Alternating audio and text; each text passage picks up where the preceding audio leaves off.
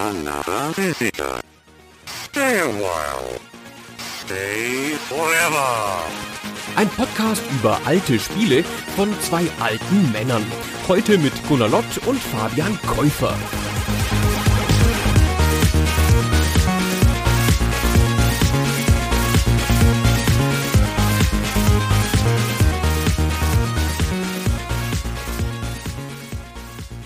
Hallo Gunnar. Oh, hallo Fabian. Gunnar, ich habe eine kleine Frage an dich. Es geht fast als Quizfrage durch. Oh Gott. Nenn mir mal drei Spiele für die Konsole Neo Geo, die keine Fighting Games sind. drei gute Spiele. Oh nee, nicht drei gute Spiele. Drei Spiele weiß ja jeder. Metal Slug 1 und Metal Slug 2 und Metal Slug 3. Na, ich wusste, dass du dich so aus der Affäre ziehen würdest. Aber ernsthaft? Hättest du noch zwei andere gute Spiele gewusst, außer Metal Slug Fortsetzung? Ich habe gar nicht richtig viel von denen gespielt. Dieses ganze SNK, da kommen wir ja noch ein bisschen zu länger. Das ist alles irgendwie an meiner Spielerkarriere ein bisschen vorbeigegangen, bis auf die Sachen, die in den Arcades mal zu spielen waren. Ich weiß natürlich noch welche, aber ich kann jetzt nicht aus eigener Erfahrung sagen, dass das gute Spiele sind. Hm. Was sind denn noch gute Spiele? Jetzt sag du's doch. Turf Masters. Ja, Super Sidekicks war auch ein gutes Fußballspiel. Es gibt natürlich so Sachen wie Viewpoint, diesen Shooter. Also man findet schon einige, gerade so aus der Frühzeit, auch Magician Lord zum Beispiel. Da gibt es schon was. Und ich glaube, in dieser Folge, Gunnar, müssen wir auch ein bisschen von dem eigentlichen Spiel, über das wir sprechen. Das ist nämlich Garou, Mark of the Wolves. Wenig überraschend ein Fighting Game, was wir von unserer Community haben voten lassen für diese Folge. Darüber müssen wir auch ein bisschen hinausgehen und über die Plattform sprechen, weil wir zum ersten Mal hier in Folge 35 überhaupt ein Spiel für Neo Geo besprechen, für eine Plattform, die wir bisher völlig ausgelassen haben. Und es ist eine sehr ungewöhnliche Plattform in ganz vielerlei Hinsicht. Darüber muss man tatsächlich ein paar Worte verlieren, zumal es unser erstes Mal ist und das auch eine Plattform ist, die nicht so bekannt ist hier. Also und die man sich auch nicht mehr so ganz gut erschließen kann. Die Spiele gibt es alle noch ganz gut erhältlich in Tausenden von Neuauflagen, aber die Plattform ist auch heute noch bisschen schwer zu kriegen und schwer zu sammeln, weil die Sachen dafür so teuer sind. Aber ich habe auch eine Frage an dich. Oh, gerne. Ich habe das Garou Mark of the Wolves von 1999 von SNK, über das wir heute sprechen, nie gespielt früher, auch in der Arcade nicht. Es war mir ein unbekanntes Spiel, ich habe das jetzt nachgeholt, das ist ja auch immer schön, wenn man da eine Lücke schließen kann. Und dann habe ich die ganze Zeit gedacht, irgendwann, wenn ich das jetzt länger gespielt habe, weiß ich, warum das Garou heißt. Und wo es hier um Wölfe geht. Und ich dachte die ganze Zeit, das ist doch ein Werwolfspiel, da, da kommt auch noch irgendwas. Und wo sind denn da die Wölfe? Warum heißt denn das so, wie es heißt?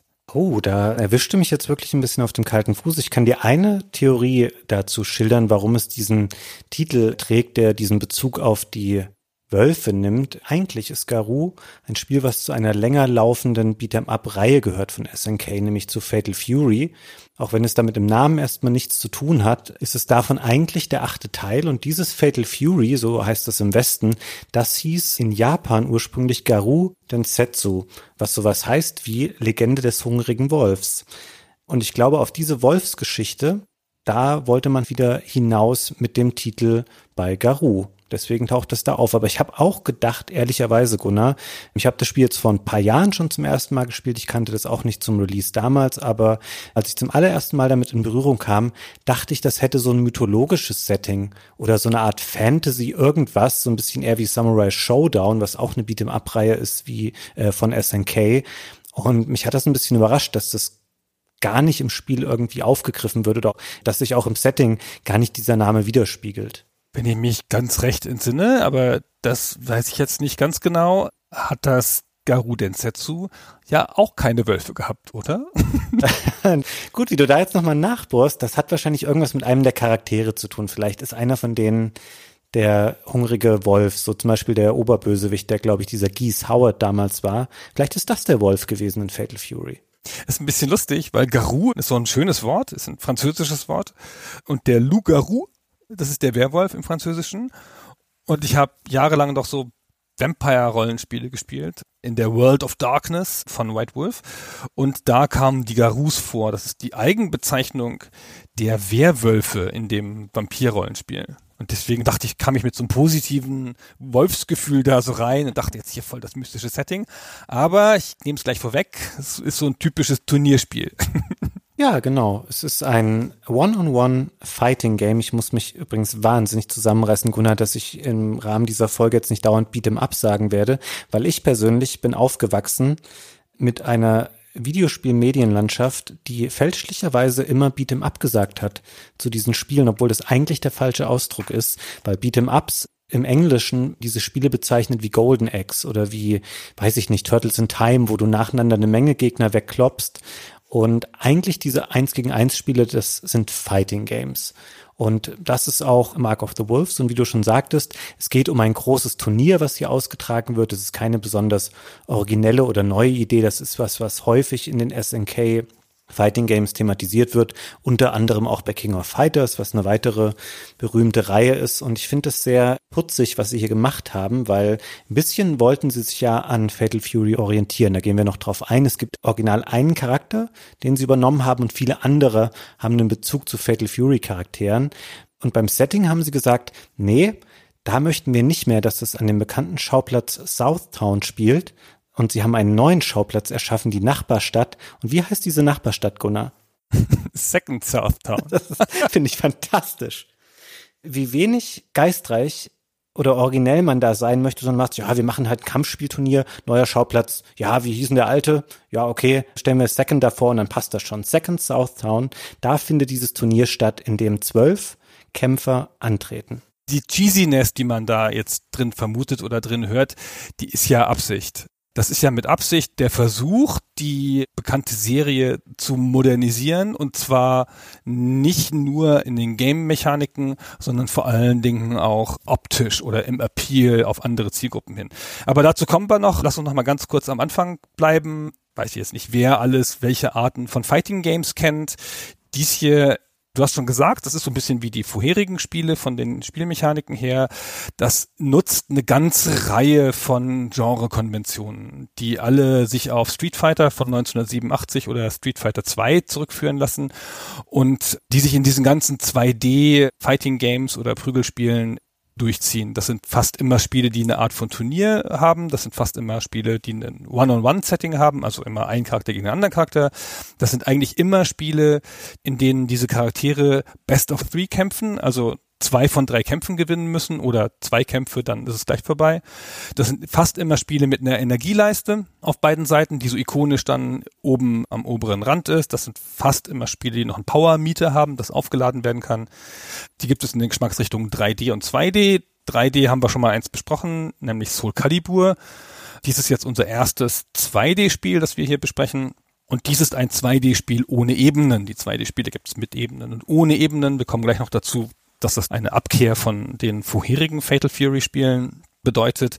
Dann haben diese Spiele grundlegend in der Regel charaktergebundene Hintergründe, also lauter kleine Schauplätze, in denen diese Kämpfe stattfinden, die immer zu einem Charakter gehören. Das hat auch damals schon Street Fighter eingeführt, das ja ein Spiel war, das sich versucht hat, die Charaktere aus der Welt zusammenzusuchen. Die hatten ja alle Nationalität eine starke. Und es gibt immer möglichst viele Charaktere, die unterschiedliche Stories haben und unterschiedliche Kampfstile haben. Und das ist einer der ganz wesentlichen Punkte, damit man sich auf einzelne Kampfstile spezialisieren kann von diesen Charakteren. Es ist alles Basics, ja, und die haben immer sehr ähnliche Spielmodi. Nämlich das Typische ist wie hier auch Story, wo man noch ein bisschen Geschichte drumherum kriegt, aber es ist auch nur eine Kette von Kämpfen. Da gibt es natürlich einen Multiplayer, beziehungsweise einen Versus-Multiplayer und meistens noch einen extra Modus. Hier ist es Survival, wo man noch so extra Punkte sammeln kann. So, und damit haben wir, finde ich, die Genre-Konventionen schon so ein bisschen erfasst. Und da fällt dieses Spiel auch voll rein. Ich finde, das ist ein Spiel, das kann man, wenn man sich in dem Genre ein bisschen auskennt bei den 2D-Prüglern, wenn man die Street Fighters gespielt hat oder King of Fighters oder irgendwas aus dieser Richtung, dann ist man hier voll zu Hause. Man erkennt sofort alles wieder. Hm. Ich würde sogar sagen, dass es ein sehr pures Spiel seiner Art ist. Es verzichtet auf viele Elemente, mit denen andere Spiele der Zeit schon gespielt haben. Du hast eben gesagt, es gibt diesen Ebenenwechsel nicht mehr, der so ein Alleinstellungsmerkmal von Fatal Fury war. Das heißt, man konnte im Hintergrund und Vordergrund agieren und das auf Knopfdruck wechseln, um so bestimmten Attacken auszuweichen. Das ist hier nicht drinne. Ebenso gibt es keine interaktiven Elemente in Stages, dass man da irgendwas kaputt schlagen kann, was auf den Gegner fällt oder sowas in der Art. Und es gibt auch keine Team-Modi. Das ist auch was, was dann zunehmend beliebter wurde zu der Zeit, dass jeder Spieler so Dreier-Teams hat, wo er dann mal einen Charakter rausnehmen und einen anderen reinschicken kann. um da das ein bisschen vielfältiger noch zu machen. Das ist hier alles nicht drin. Es ist sehr reduziert und du hast eben auch schon mal die Spielmodi genannt, die nicht sonderlich viele sind, was natürlich auch daran liegt, das trifft auf viele der Neo Geo Spiele zu, dass es halt eigentlich ein Spielhallentitel ist, der auch mit für eine Heimkonsole gemacht wird, aber eben auch in einem Arcade-Umfeld funktionieren kann und soll. Genau, der ist ja gleichzeitig in der Arcade erschienen. Da sind wir ja bei einer Besonderheit des Neo Geo, aber dazu kommen wir, glaube ich, noch ein bisschen später, wenn wir über das Neo Geo reden oder Neo Geo, wie du sagst. Und wollen wir Neo Geo sagen? Ich habe das auch immer gesagt. Es ist definitiv falsch, weil wir Deutschen ja auch nicht PlayStation oder so ein, wenn wir das sagen. Doch, wir sagen Xbox. Ich sag Xbox. Sagst du Xbox? Ja, verdammt. Ja, du hast recht. Aber Neo Geo, hm, ja, komm, wir sagen einfach Neo Geo. Ich würde es auch so machen. Das habe ich 39 Jahre lang so gemacht. Ja, ich finde das schon okay. Es geht auch echt leicht von der Hand. Ich finde, für meine Ohren klingt das Neo Geo prätentiös. Ja, das stimmt. Genau. Wir sind hier bei einem Spiel, das in der Arcade und auf der Heimplattform erschienen ist. Und bei den Fighting Games ist es ein Vier-Button-Fighting-Game. Es hat nämlich in der Arcade und wie auch auf dem Neo Geo einfach vier mögliche Schläge, sagen wir mal. Zwei Schlagvarianten, schnell und stark und zwei Trittvarianten, ebenfalls schnell und stark. Die Trittvarianten heißen auf dem Automaten in der Beschreibung Swift und Colossal. mit gleich klar ist, was das Spiel hier einem sagen will. Und das hat in der Arcade und natürlich auch auf dem Neo Geo einen Acht-Wege-Pad und aus dieser Kombination entstehen die Funktionen. Aber das sind ja jetzt Basics. Ah, ich finde es trotzdem gut und richtig, dass du das ansprichst, weil da liegt ja schon mal ein ganz grundlegender Unterschied zum Beispiel zu Street Fighter, wo du drei Tritte und drei Schläge jeweils hast. Hier bist du auf zwei beschränkt. Es gibt dafür dann noch Kombinationen aus Tasten, die du drücken kannst, um bestimmte Sachen zu machen. Im Wesentlichen bist du aber auf diese vier Grundangriffe erstmal beschränkt. Und ein wichtiger Unterschied hier noch, weil ich finde, es gibt immer so eine leichte Tendenz, dass man denkt, ja, ich mache halt die starken Angriffe, weil die machen mehr Schaden. Die sind aber nicht nur langsamer, sondern in der Regel lassen die sich auch nicht so gut verketten zu Kombos, weil sie eben langsamer sind und du kannst leichter schnelle Attacken verbinden, um den Gegner dann dauerhaft zu behaken, was ja auch ein wichtiges Feature von diesen Fighting Games ist. Genau. Dann kurz zur Story, du hast es eben schon angedeutet. es spielt ja in Second Southdown. Also es nimmt tatsächlich sehr viel von der Fatal Fury Serie, zu der es ja gehört. Es schließt an, zehn Jahre nach dem letzten Teil. Der Hauptgegner des letzten Teils von Real Bout Fatal Fury ist Geese Howard. Das ist ein sehr komischer Name. Geese ist schon die Mehrzahl von Goose, oder? Ja, es heißt schon Gänse. Es heißt schon Gänse Howard. Hm. Das deutschen wir nicht ein. Ah ja, genau. Und der ist halt gestorben am Ende vom letzten Spiel und die Gegend, in der das spielte, also die Gegend, die er beherrscht hat als Crime Lord, als Verbrecherkönig, ja, das ist Southtown. Und dem Southtown geht's jetzt wieder gut, da ist alles gut, ja, das wird offenkundig gentrifiziert und entstehen so kleine Cafés bestimmt und alles Mögliche und Kindergärten wie in Prenzlauer Berg, stelle ich mir das vor, aber nur ein kleines Stück die Küste runter, da ist Second Southtown.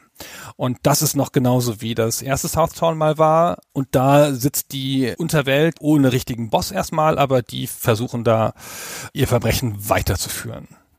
Und die Helden, die vor zehn Jahren da das Southtown befreit haben, die sind jetzt alle ein bisschen raus. Ja, die sind in den Ruhestand gegangen, wie sich das gehört, in Rente. Die haben eine PR-Agentur im alten Southtown gegründet, das also schön reinpasst in diese gentrifizierte Stadt. Ja, genau, so ist es nämlich. Und andere trainieren aber eine neue Generation von Kämpfern. Zum Beispiel Terry Bogart, das war der Held vom letzten Mal, eine, ein legendärer Kämpfer. Der hat die letzten zehn Jahre damit verbracht, Rock Howard zu trainieren. Und Rock Howard ist der Sohn von Gies Howard, also Felsen Howard, ne? und das ist jetzt sein Schützling und der ist jetzt alt genug und stark genug, sich auch selber hervorzutun als mutiger Kämpfer für das Gute.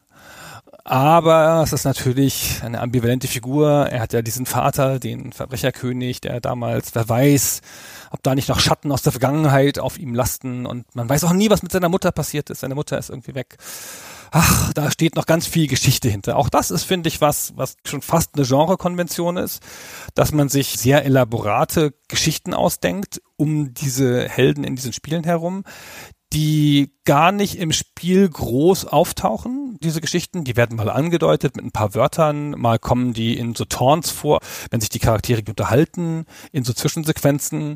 Das ist gar kein wesentliches Spielelement, aber das gehört zum ganzen Setup dieser Welt, zum Weltenbau dieser Spiele, dass da elaborate Stories sind. Und so ist es hier auch. Die meisten Charaktere sind zwar neu, aber die meisten haben einen Bezug zu der Fatal Fury Serie und dann geht es oft, dass das Verwandte oder Söhne von den früheren Helden sind. Genau, es gibt gleich zwei Charaktere, die der Sohn eines alten Fatal Fury Charakters sind. Das sind Kim Dong-wan und Kim Jae-hoon.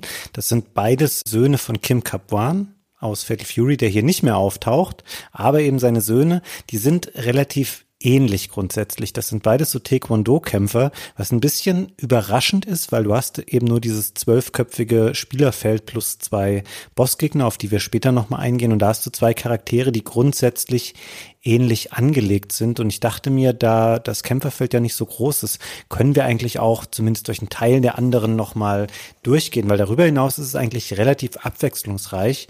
Du hast eine Frau namens B. Janet, was für Bonn Janet steht. Das ist so eine Piratenfrau, so ein typischer sexy Frauencharakter in einem Abendkleid tritt sie an und wird immer, wenn sie eingeführt wird, von so einer Horde Matrosen umgeben, mit denen sie dann noch ein bisschen rumscherzt. Du hast Hokutumaru, das ist ein kleiner Junge, ich glaube, er soll erst 14 Jahre alt sein, der so in der Wildnis aufgewachsen ist und so nicht vertraut ist mit dem aufregenden Großstadtleben, was ihn hier erwartet, der in diesem Turnier antritt.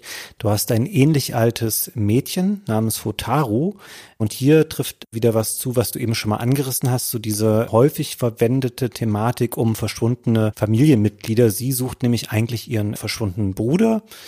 Du hast mit Kevin Ryan einen Charakter, der könnte auch bei Mortal Kombat oder sowas reinpassen. Es ist nämlich so ein Spezialeinheitstyp und er sucht auch jemanden, nämlich den Mörder seines Partners. Und dann hast du einen Tizok, das ist ein maskierter Wrestler, also ein typischer Lucha Libre Wrestler, sehr muskulös, hat eine Maske auf und er möchte sich jetzt, nachdem er lange Zeit als Wrestler aktiv war, auch in einem echten Kampfturnier beweisen. Und dann pick ich mir hier nochmal raus den Kashnut. Kashnut Butt er heißt wirklich B-U-T-T mit Nachnamen. Das ist so ein sehr breit gebauter Karatekämpfer und auch er tritt bei diesem Turnier an, um sich den Titel zu schnappen. Es gibt einen Charakter, der Dong heißt und es gibt einen Charakter, der Butt heißt. In der englischen Presse gab es ziemlich viel Witzchen darüber, dass Dong Butt trifft. Ja, das wird halt auch so zusammen montiert vom Spiel. Wenn du im Charakterauswahlbildschirm diese beiden Charaktere nimmst, dann steht es halt direkt hintereinander, das quasi Butt und dazwischen ist so, glaube ich, dann noch ein X für Butt trifft auf Dong. das ist alles sehr lustig. Ich habe gelesen, ich kann das aber nicht verifizieren, dafür kenne ich mich mit diesem spezifischen Thema nicht genug aus, dass um die Zeit rum, als das Spiel entstand oder als das letzte Fatal Fury entstand, dass da dieser Begriff des Moe aufkam im Japanischen. Das ist so ein Popkulturbegriff. Moe ist, wenn du eine besondere Beziehung zu deinem fiktiven Charakter entwickelst. Also eine fast romantische Beziehung, zum Beispiel zu einem Mädchen in einer Schuluniform. Das kann in einem Spiel sein, das kann in einem Anime sein, ne, in irgendeiner Art von Unterhaltung. Und es gab wohl das Gefühl innerhalb von SNK, vom Entwickler und Publisher, dass es zu wenig Charaktere gab, zu denen dieses Gefühl entwickelbar war, weil die Charaktere vorher bei der Fatal Fury Serie dann doch eher mal alt waren oder ein bisschen klischeehaft. Auch so internationale Klischees oder der typische weißhaarige alte Mann, der sehr weise Kämpfer und so. Davon gab es halt viele, so ein bisschen auch erinnernd an die Leute, die es bei den früheren Street Fighters gab. Und man wollte da jetzt ein bisschen weg und hat versucht dann eher Charaktere zu nehmen, mit denen sich die Spieler auch vielleicht identifizieren können. Zum Beispiel hier diese Hutaru Futaba. Das ist so ein süßes Mädchen mit so Pluderhosen und einem kleinen Tier und die ist Schülerin und dann Charakterbeschreibung steht dann auch immer drin, was die für Musik hören und was die so mögen. Und ein paar Charaktere wirken so, als seien sie darauf gemacht, auf dieses Gefühl. Jetzt vielleicht nicht der Kushnot Butt, der klingt, der ist noch ein bisschen konventioneller mit seiner 80er Jahre Frisur, aber auf jeden Fall die Motaru und auch der von dir eben genannte, nach, wie heißt der? Hokutumaru. Hokutumaru, genau, so. Und die Helden ja vielleicht auch, aber die Helden von Prügelspielen sind ja immer sehr ähnlich irgendwie. Ich finde auch der Rock Howard ist auch wieder so ein Typ, der so ein bisschen aussieht wie Ryu mit einer Lederjacke. Ja, er ist vor allen Dingen auch nicht so unähnlich zu Terry Bogart. So ein bisschen ist das die Wachablösung. Rock ist eigentlich derjenige, der hier im Zentrum der Geschichte steht. Und Terry ist da so ein bisschen dem untergeordnet, aber die sind sich im Grunde genommen nicht so unähnlich. Und ich gebe dir recht mit dieser Möglichkeit der Identifikationsfläche, die hier geschaffen werden soll. Es trifft natürlich nicht auf alle zu. Du hast vor allem einen Charakter, der da total rausfällt, das ist dieser Freeman. Also der heißt wie Gordon Freeman aus Half-Life, nur äh, dessen Nachname. Und das ist so ein Serienkiller-Typ, der sehr unheimlich ist. Er hat so einen freien Oberkörper und so lange Haare, die ihm runterhängen und du kannst nicht richtig in sein Gesicht schauen. Also das ist ein sehr mysteriöser und wenig liebenswerter Zeitgenosse, der sehr innerhalb dieses Dutzend rausfällt, aber auch ein interessanter Charakter ist, weil er eben nicht so ist wie diese ganzen prototypischen Figuren, wie du sie vorher angesprochen hast. Und ich finde auch, dass es eine gute Entscheidung war, dass man eben hier so ein reduziertes Kämpferfeld hat, weil auch zu der Zeit, du hast da schon Spiele, die Dutzende also nicht ein Dutzend, sondern irgendwie 40, 50, 60 Charaktere bieten.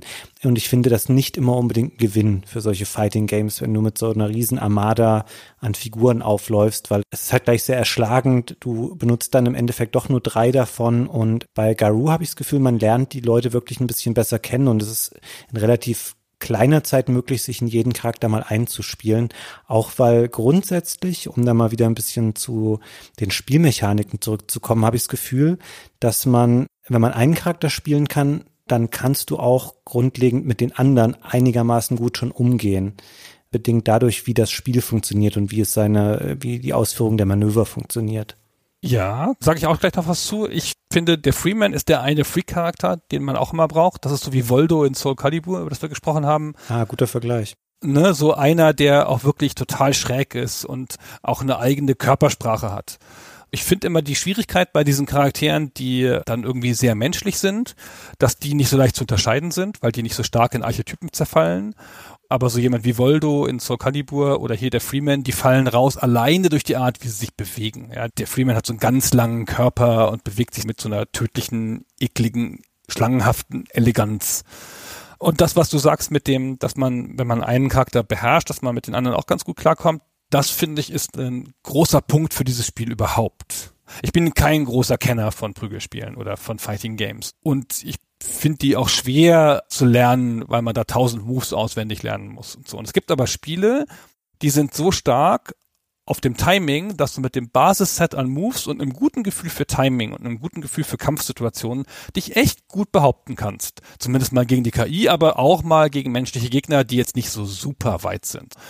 Das sind oft Spiele, in denen Verteidigungsmechaniken wichtig sind. Und das ist hier auch so.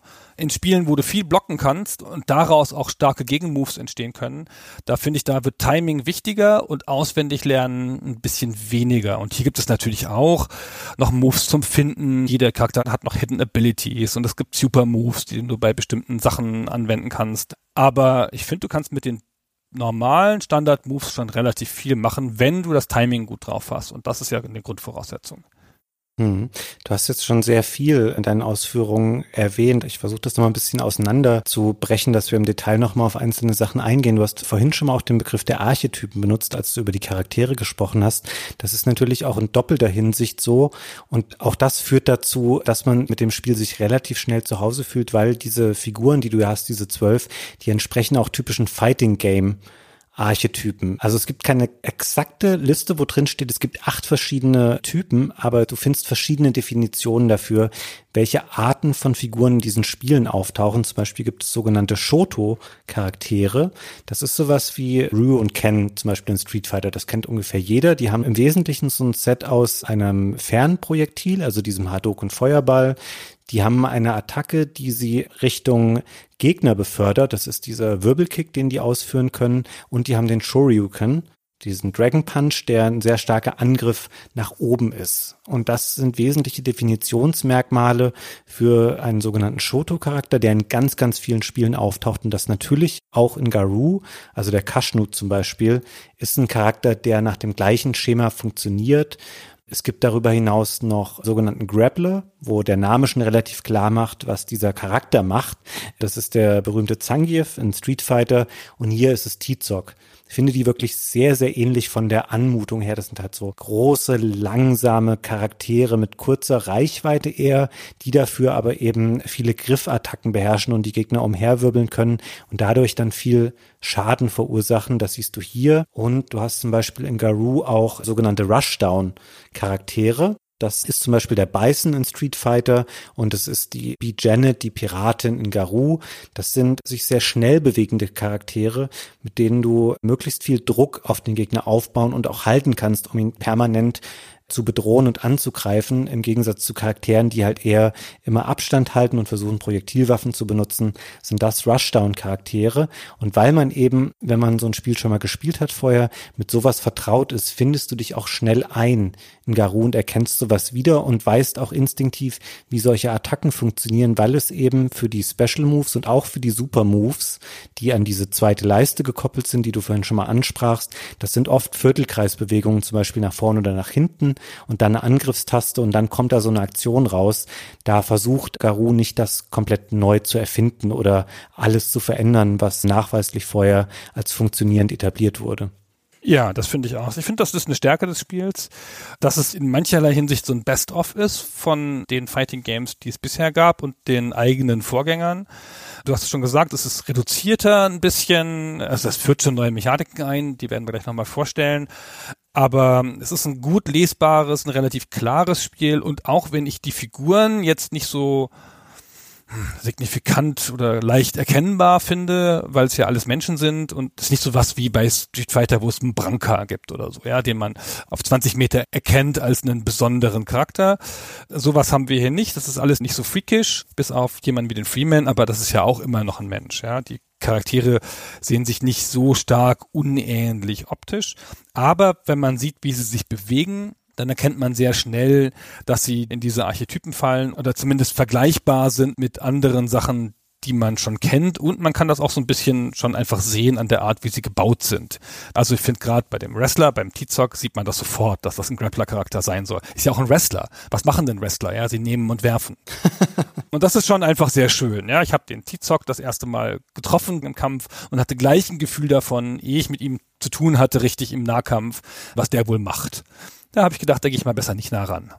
Ja, genau. Das ist so ein typischer Charakter, wo du weißt, den behagst du aus der Ferne oder du greifst ihn an, so dass er getroffen wird, aber du darfst auf keinen Fall in eine Situation geraten, wo man sich gegenübersteht nah, weil du dann direkt von ihm gegriffen wirst oder er viel Schaden mit seinen Attacken anrichten kann. Das sind übrigens so Charaktere, die ich nicht gerne spiele, muss ich ganz ehrlich gestehen. Ich komme mit dieser Art irgendwie nicht so zurecht. Ich weiß auch nicht, ich will immer Figuren haben, die möglichst schnell sind und hoch springen können und schnell die Fläche auf dem Bildschirm überwinden können. Meine Art von bevorzugten Figuren ist das eher nicht. Also wir haben ja kurz die Archetypen, diese typischen Figuren angesprochen. Die Shoto-Charaktere, die du am Anfang genannt hast, das sind oft Charaktere, die sich für alles eignen und die auch gut als Einstieg sind. Deswegen sind es auch oft bei und Rio natürlich auch die Helden des Spiels. Die Grapplers sind schwieriger zu spielen, weil die halt nah ran müssen und vorher Schaden vermeiden müssen, bis sie nah ran sind. Und Rushdowns muss man schon ein bisschen gut beherrschen, weil es bei Rushdown-Charakteren darum geht, Kombos zu verketten. Ich spiele immer ganz gern mit so Sonar-Charakteren, also Charakteren, die Projektilwaffen haben und die auf Entfernung bleiben können, die halt dann nicht so stark sind im Nahkampf, aber in der Ferne viel Schaden anrichten. Und die sind auch unangenehm zu spielen, wenn du nämlich zum Beispiel ein Grappler bist und da steht jemand gegenüber, der die ganze Zeit mit den verdammten Projektilwaffen spielst, da wirst du halt irre, weil dann wird das Spiel so unkämpfend, sondern das Spiel wird dann halt so ein Sprungspiel, ja, weil du musst dann ja ständig über diese Projektile springen. Und das ist immer sehr mühsam, das macht mir einfach keinen Spaß vom Bewegungsablauf her, deswegen kann ich auch, wie du, Grappler, ist nicht so meins. Oder was du auch machen kannst gegen die Gegner, die immer Projektilwaffen werfen, da hast du mir eine ganz schöne Überleitung gebaut, Gunnar. Das kann man bei Garou auch ganz gut ausnutzen weil Garou benutzt eine Mechanik für das Blocken, die ganz interessant ist. Also geblockt wird grundsätzlich im Spiel, indem man nach hinten drückt, was immer für mich ein Merkmal für ein gutes Beat'em Up ist. Ist vielleicht nur meine Erfahrung, aber die Spiele, die ich gespielt habe, wo du eine eigene Blocktaste hast, das sind meistens Spiele, die mir nicht so gut gefallen haben oder die nicht so viel Tiefgang haben, sondern man drückt einfach nach hinten, wenn man angegriffen wird, dann blockt man. Und was man bei Garou machen kann, ist, wenn man genau im richtigen Moment Angriffe ablockt, dann greift das sogenannte Just Defense System. Was bedeutet das? Es bedeutet, dass ich dieses Risiko in Kauf nehme, nicht permanent zu blocken, während ich angegriffen werde, sondern genau im richtigen Moment, wenn ich getroffen werde, den Block zu machen, dann recovere ich dadurch nämlich einen kleinen Teil meiner Energie. Und das ist natürlich ungefähr die wertvollste Ressource, die du in so einem Fighting Game hast.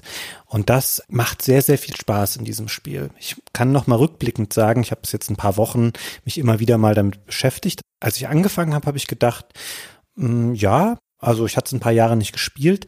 Was genau ist denn nochmal das Besondere an Garou? Weil das mutet so an wie ganz viele andere Prügelspiele davor. Ich war auch sofort wieder drin, weil ich dachte, ja, die Steuerung ist so wie immer. Und dann entdeckt man nach und nach so wieder diese Feinheiten. Was ähnliches hat parallel auch Street Fighter und Street Fighter 3 zu der Zeit schon gemacht mit diesem Parry-System, was die hatten. Hier ist es eben dieses Just Defense. Und das ist schon mal eine sehr, sehr interessante Verbesserung, die man hier eingeführt hat, weil es mutiges Spielen belohnt und weil es eben auch den Gegner davon abhält, vielleicht nur Attacken zu spammen, wenn er jemandem gegenübersteht, der eben weiß, wie er die richtig ablocken kann. Und so schadet sich der Angreifer im Endeffekt dann dadurch selbst, indem er das macht. Und darüber hinaus ist Garou überhaupt ein Spiel, du hast es, glaube ich, vorhin schon mal gesagt, wo richtiges Defensivverhalten eine große Rolle spielt. Also du kannst zum Beispiel auch, wenn du getroffen wirst und auf dem Boden aufschlägst, ein Ground Recovery machen. Da gibt es ganz verschiedene Formen. Grundsätzlich ist es immer eine Rolle, aber du kannst die kurz machen, lang machen, nach vorne oder nach hinten, je nachdem, welchen Knopf du drückst und erreichst dadurch schneller wieder die Kontrolle über deine Figur. Oder du kannst auch sogenannte Evasion Moves benutzen. Das funktioniert auch bei jedem Charakter im Wesentlichen gleich. Das sind Aktionen, die kurzzeitig dafür sorgen, dass bestimmte Körperpartien des Charakters nicht getroffen werden können. Und auch so kannst du, wenn du das timen kannst, Attacken des Gegners unterbinden. Und auch hier nochmal daran anknüpfen, was du gesagt hast. Timing ist so überhaupt das Stichwort in Garou. Das wird dann cool und es klickt dann für mich und generell wahrscheinlich auch für andere Spieler, wenn man gelernt hat, wie das Timing von Angriffen funktioniert, von Bewegungen und wann ich genau was machen muss, um zu verhindern, dass ich eben den maximalen Schaden nehme, den der Gegner mir zufügen würde. Ich finde du kannst halt viel noch modifizieren, wenn der Angriff schon läuft vom Gegner und hast da noch viel Einflussmöglichkeiten und bist nicht so ausgeliefert dem. Wenn du den gut lesen kannst, wie der angreift, dann hast du noch Chancen. Dieses Just Defended System, das du eben beschrieben hast, also für den Block oder für die Verteidigung hat man ja eine Zeitspanne, in der man diese Taste drücken kann. Wenn man da zu spät drückt, dann geht er nicht, und wenn man zu früh drückt, geht es halt nicht, sehr klar. So, und diese Zeitspanne ist, ich weiß nicht wie lang hier, aber sind Bruchteile von Sekunden. Und dieser Just Defended Move, der funktioniert auch wirklich nur, wenn du am Ende dieser Zeitspanne bist. Du kannst nicht ganz am Anfang Safe drücken, so wie du sonst drückst. Du musst es wirklich hard timen und musst dir selber für diesen Block weniger Zeit geben, um den zu schaffen, dann ist er erfolgreicher. Es belohnt halt ein gutes Timinggefühl und wie du schon gesagt hast, es belohnt Mut. Mhm. Ein bisschen zwingt das Spiel dir auch auf, das nach und nach zu lernen. Du kannst es natürlich zunächst erstmal so spielen, dass du eben ganz konventionell immer blockst, also auch schon, keine Ahnung, der Feuerball des Gegners fliegt los. Ich drücke auf Blocken, werde aber erst zwei Sekunden später getroffen. Das geht. Aber im Spiel gibt es unsichtbar im Hintergrund auch noch eine Leiste, die deinen Blockschutz abbaut. So ein bisschen wie in den Ego-Shootern, die so eine Shield-Mechanik haben, wo das Shield runtergeht, bevor die eigentliche Lebensenergie verloren geht. Sowas gibt's hier für das Blocken. Und wenn du permanent alles abblockst, aber nicht richtig getimed, sondern ganz normal blockst, dann ist diese Energie irgendwann am Boden und du fängst dann an rot zu blinken und dann kommt es, wenn du weiter getroffen wirst, zu einem sogenannten Guard Crush. Das würde man so, dass alles unsichtbar im Hintergrund abläuft, gar nicht mitbekommen, aber das Spiel blendet im Grunde genommen alles ein, was ganz cool ist, weil man es dadurch besser lernen kann. Also es zeigt dir so Sachen an wie das Just Defense, wenn du das richtig machst, wenn es zu einem Guard Crush kommt oder auch wenn du einen Konterangriff richtig ausgeführt hast. Man lernt es auch dadurch, dass das Spiel einem das visuell dann spiegelt. Aber um dahin zurückzugehen, du musst irgendwann lernen, richtig getimed zu blocken, so dass du dadurch wieder Energie für dich zurückgewinnen kannst, weil du sonst eben einfach dann irgendwann nicht mehr blocken kannst, da eben deine Energie dafür aufgebraucht ist und du das erstmal wieder aufbauen lassen musst. Sehr coole Mechanik, finde ich. Also, wie gesagt, man merkt, sie wollten die Spieler dazu zwingen, ein lebendiges Spiel zu haben und nicht eine Sache immer endlos zu wiederholen. Ich habe übrigens, als ich das erste Mal wieder gespielt habe, gedacht, so, jetzt gucken wir mal, was das wirklich kann. Habe irgendeinen zufälligen Charakter genommen und habe das gemacht, was ich schon bei Street Fighter im, beim Automaten immer gemacht habe. Ich habe mich auf den Boden gesetzt und auf dem Boden ausgetreten. Und du kannst das Spiel selbstverständlich, wie jeden verdammten 2D-Prügler, mit dem wesentlichen schnellen Tritt auf dem Boden durchspielen, zumindest im einfachsten Schwierigkeitsgrad. Ja, die KI ist so doof, dass sie da immer reinläuft, wenn du Solo spielst. Ich meine, das hat natürlich keinen weiteren Sinn, dann lernst du nichts, das macht ja auch keinen Spaß, aber es geht noch. Man kann sich dem schon mal so nähern. Das ist als allererste Funktion schon mal möglich. Aber das Spiel mit seinen ganzen Funktionen belohnt es halt, wenn du mutig spielst, wenn du dich adäquat bewegst und das Timing richtig gut drauf hast. Es belohnt nicht per se nur, dass du die Hidden Moves rausfindest und auf Super Moves hinarbeitest und ganz bestimmte Superwaffen dann einsetzt, wie es in manch anderer Serie ja doch durchaus üblich ist. Hm. Ich würde da nochmal anknüpfen, was du gesagt hast. Ich glaube, du findest in fast jedem Prügelspiel, zumindest in diesen, in Anführungszeichen, älteren Spielen, immer einen Weg, die KI auszutricksen, um sie mit solchen Sachen zu besiegen. Aber wie du schon sagtest, es macht A keinen Spaß und B ist natürlich auch Garou, wie jedes Fighting Game Spiel, was eigentlich dafür gedacht ist, dass man gegen menschliche Spieler spielt. Es hat sogar ganze Mechaniken, die darum gestrickt sind, dass man gegen einen Menschen spielt, weil sie anders nicht richtig sinnvoll erscheinen es gibt nämlich auch Sachen, die eine Art Antäuschen darstellen, in mehrerlei Ausführungen. Es gibt sogenannte Break Moves. Das heißt, du kannst eine Aktion ausführen und dann durch auch bei jedem Charakter gleiche Tastenkombination diese Aktion unterbrechen. Das heißt, du kannst auch dann schneller wieder was anderes ausführen und musst diese Animationsphase nicht ganz ablaufen lassen. Da ist es noch egal, ob du das gegen KI oder gegen einen Menschen machst. Es gibt aber auch Faint Moves. Das sind vorgetäuschte Aktionen. Das sind meistens Sachen, wenn du diese Tastenkombination drückst, dann tut dein Charakter so, als will er eine Special-Aktion ausführen, also zum Beispiel einen Feuerball werfen oder sowas in der Art. Dann bricht diese Animation aber automatisch ab. Und es dient einzig und allein dem Zweck, dass man einen menschlichen Gegner dadurch irritiert und seine Reaktion unterläuft, weil er sich vielleicht darauf einstellt, okay, da kommt gleich was, aber in Wirklichkeit wird das abgebrochen im Rahmen dieses Feints und man macht dann was anderes. Das ist nur dafür da, damit man Kämpfe zwischen menschlichen Gegnern ein bisschen spannender und vielfältiger gestalten kann. Auch eine sehr coole Mechanik tatsächlich, die ich überhaupt nicht mehr auf dem Schirm hatte, dass das Spiel diese Feints hat. Dafür habe ich zu lange nicht mehr gespielt. Und das macht tatsächlich Spaß und ist irgendwie auch cool. Diese Bewegung, die sie machen würden, fangen sie so an und machen vielleicht auch das Voice-Sample dazu und dann hören sie aber auf damit, weil es eben nur den Gegner foppen soll. das ist ziemlich cool. Ich finde es ein bisschen irritierend übrigens an der Stelle, das haben aber viele von diesen Spielen oder die meisten zu der Zeit, dass die KI dieses ganze Set an Bewegungen und an Special Attacks und allem möglichen, das ja total ausgefeilt ist und das ja hochbalanciert ist und über das sie sich wahnsinnig viel Gedanken gemacht haben, dass die KI das nicht einsetzt oder nicht einsetzen kann, aber du siehst diese Moves auch nicht alle bei der KI. Die KI macht tausende von den Sachen nicht und erkennt auch oft nicht, was du vorhast. Also, wie gesagt, im stumpfesten Fall, die KI läuft rein, wenn ich auf den Boden trete und einfach das festhalte, wie bei Tekken früher oder bei Branka früher oder so. Und das ist schon so ein bisschen komisch. Klar steigert die sich über die Schwierigkeitsgrade und so, aber diese ganzen Spiele, die kommen so richtig erst zur Blüte, wenn du gegen Menschen spielst und vor allen Dingen, wenn du gegen Menschen spielst, die sich auch mit dem Spiel ein bisschen auskennen. Also logischerweise, ja, man spielt das halt zwei Wochen mit einem Freund, jeder hat einen Kämpfer gut gelernt und dann macht das richtig Spaß, weil dann die Kämpfe knapp werden oder besonders werden.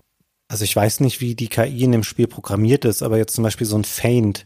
Vielleicht ist das für die KI einfach nicht nachvollziehbar, weil es ist jetzt weder eine Aktion, die dem Gegner Schaden zufügt, noch wehrt sie ja einen Angriff ab, um Schaden zu unterbinden. Und deswegen denkt sie, na, wieso soll ich denn Attacken antäuschen? Das ist ja kompletter Quatsch. Ich hau einfach die ganze Zeit drauf.